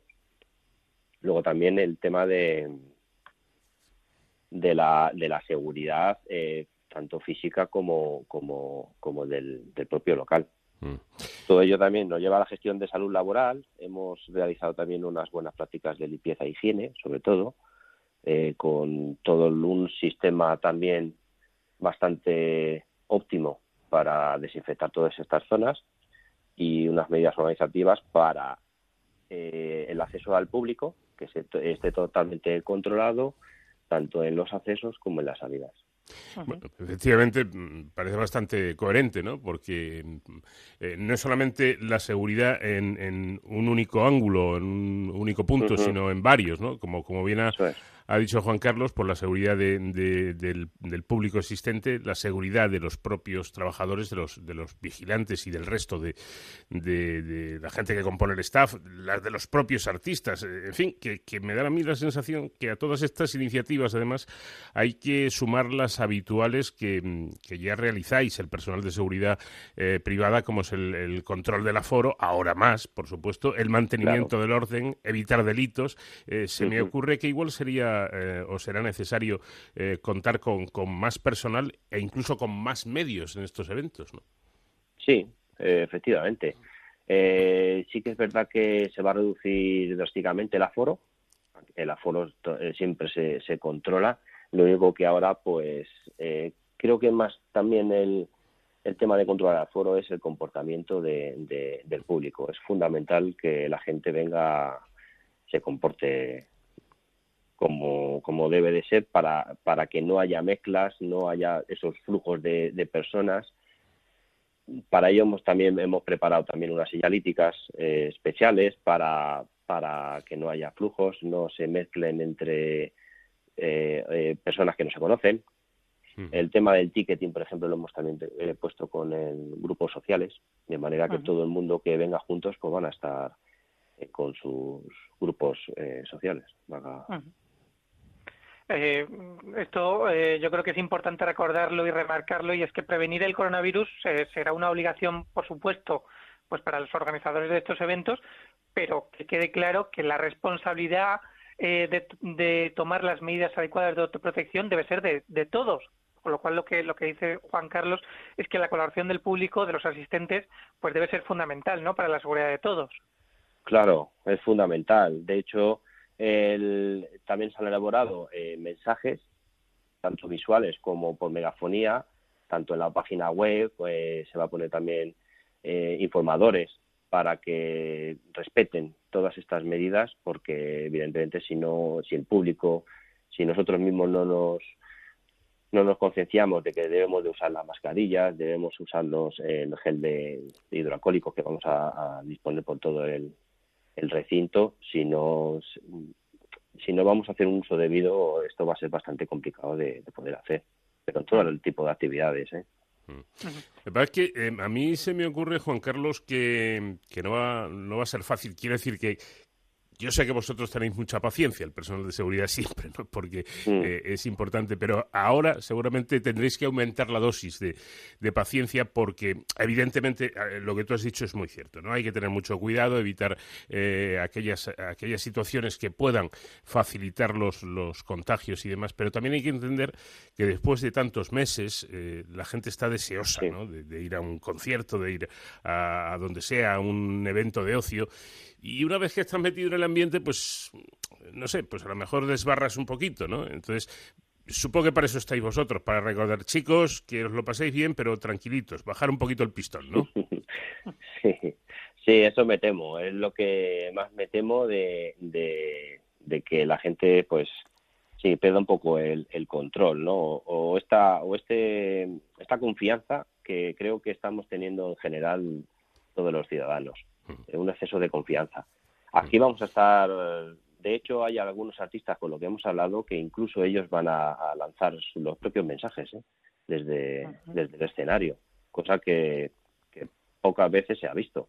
Y muchos de ellos se han, se han propuesto para decir, sí, sí, yo cuando me digáis eh, lanzo el mensaje y por favor recordad las medidas, mantener las distancias y demás. Además del personal, que cuando veamos que hay algún movimiento de alguna masa que se pueda venir un poco arriba, pues, pues sí. Pues me parece, me parece una brillantísima idea porque yo creo que eso, eso sí puede dar eh, muy buen resultado. Que sea el propio artista al que uno va a ver con admiración, que es un poco tu ídolo, ¿verdad? Y que sea el, el propio artista el que diga, oye, que, que estoy aquí para, para haceros pasar un buen rato, que vamos a divertirnos es. todos, pero que, que tengáis cuidado, ¿eh? que el bichito anda por ahí y no tenemos que hacer es. tonterías, ¿no? Claro. Sí, Mm. es una cosa de, de todos. Eso es. El, el mensaje es de todos. Y si podemos salir ahora, eh, gracias a Dios, a los bares o empezar también eh, las escuelas dentro de poco, pues también tenemos que tener esta parte de- del ocio y, y debe ser, pues, cosa de todos. Si basta que haya algún grupo para que no respete, pues para eso también hemos el derecho de admisión se va a llevar a cabo para este tema, sobre todo por el tema del respeto hacia, hacia el resto. Eh, aunque sabemos que la última palabra la tienen las administraciones públicas, en este caso las comunidades, para poner en marcha estos estos eventos, eh, por lo que nos cuentas, podríamos decir que vosotros estáis ya prácticamente preparados y se dijese dentro de una semana, dentro de 15 días, cuando sea, eh, para empezar a funcionar, ¿no? Que yo creo que eso también es, es meritorio. Sí, desde luego. Eh, las ideas principales eran haber empezado a últimos de año, pero bueno, eh, viendo las fases de desescalada y lo bien que ha evolucionado hasta el momento el tema de la pandemia y se ha llevado, eh, vamos a empezar, la idea es empezar en julio, empezar en julio con conciertos eh, pequeños, vamos, para nosotros sí que es, es pequeños, con poco aforo, pero, pero por lo menos ir empezando y que la gente vea, pues, y nosotros y los promotores y, y lo que es el concepto de la música e incluso el deporte para cuando venga, que tengamos todas las, las garantías de seguridad. Pues ojalá muy pronto volvamos a disfrutar del deporte, de la música y de los espectáculos, en definitiva, de, de Sí. esta parte cultural que es tan, tan importante. Muchísimas gracias por atendernos, Juan Carlos Ruiz, director de seguridad del Withing Center, y nos vemos eh, en los eventos. Muchas gracias, David. Muchas gracias, Paco. Gracias, gracias Juan Carlos. Pues yo creo que interesante la exposición que nos ha hecho un experto en seguridad de un centro eh, o de un, de un lugar especialmente grande, ¿no? de enormes dimensiones y, y me uno a tu deseo. eh, David Ferrero, que con, con todas las medidas y, y con toda la sensatez que hay que tener, pero hombre, que ya tenemos ganas ¿no? de, de un poquito de, de actividad cultural de, de ocio, que además eso no vendrá mal. Te espero la próxima semana, como siempre, para seguir hablando de asuntos de seguridad y emergencias. Muy bien, Paco. Hasta la semana que viene.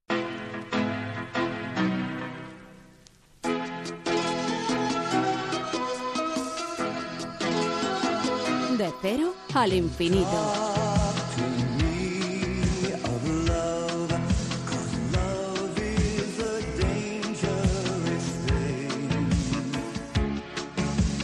Pues hasta aquí llegamos porque nuestro tiempo termina. Hemos tenido la fortuna de contar como invitado musical a Barry Manilow, este neoyorquino, cantante, realista y productor discográfico eh, que ha triunfado a lo largo de muchos años en el, mundo de, de la música y que actualmente dirige un espectáculo en Las Vegas y cuentan que tiene mucho éxito. Ha vendido a lo largo de su trayectoria 75 millones de copias de discos en todo el mundo. Esto fue todo por hoy, pero la próxima semana más, siempre aquí en este viaje por el conocimiento que es de cero al infinito. Pilotó la nave el comandante Nacho García, les habló Paco de León.